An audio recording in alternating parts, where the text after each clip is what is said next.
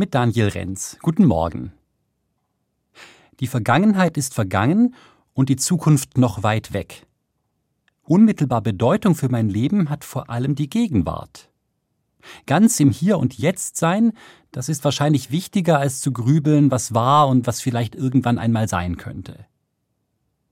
In einer biblischen Geschichte wird das in besonderer Weise deutlich. Da ist ein Mann gestorben, schon vier Tage lang ist er tot. Als Jesus in die Stadt kommt, läuft ihm die Schwester des Toten entgegen. In ihrer Trauer macht sie Jesus Vorwürfe. Wenn du hier gewesen wärst, dann wäre mein Bruder nicht gestorben. Jesus hätte helfen können, ja. Aber hätte, hätte. Die Vergangenheit ist vergangen und was damals nicht war, lässt sich nicht mehr nachholen.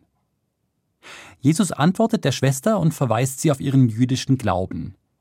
Dein Bruder wird auferstehen. Wie soll die Schwester das verstehen? Sie geht von einer fernen Zukunft aus und erwidert, ich weiß, dass er auferstehen wird, bei der Auferstehung der Toten am letzten Tag. So hat sie es von klein auf gelernt. Aber das ist noch lange hin und klingt hier eher wie ein schwacher Trost. Die Vergangenheit ist vergangen und die Zukunft noch weit weg. Aber Jesus holt das Geschehen in die Gegenwart. Er ist ja jetzt da, bei der Schwester und auch ihrem verstorbenen Bruder.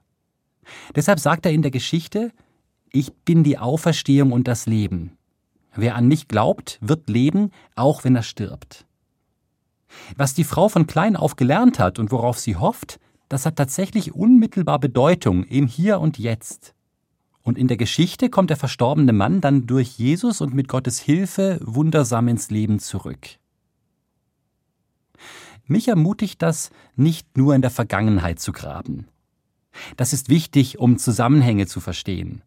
Aber es reicht nicht, um zu leben. Und genauso will ich meinen Blick nicht nur in die Zukunft richten. Es ist gut, immer wieder zu träumen und auf Dinge zu hoffen. Aber mein Leben ist hier und jetzt. Und das, worauf ich hoffe und woran ich glaube, das entscheidet auch, wie es mir jetzt gerade persönlich geht. Die Vergangenheit ist vergangen und die Zukunft noch weit weg. Gott finden will ich in der Gegenwart. Überall dort, wo sich mein Leben gerade abspielt. Und dann brauche ich gar nicht so viel, um mich lebendig zu fühlen. Daniel Renz, Heilbronn, Evangelische Kirche.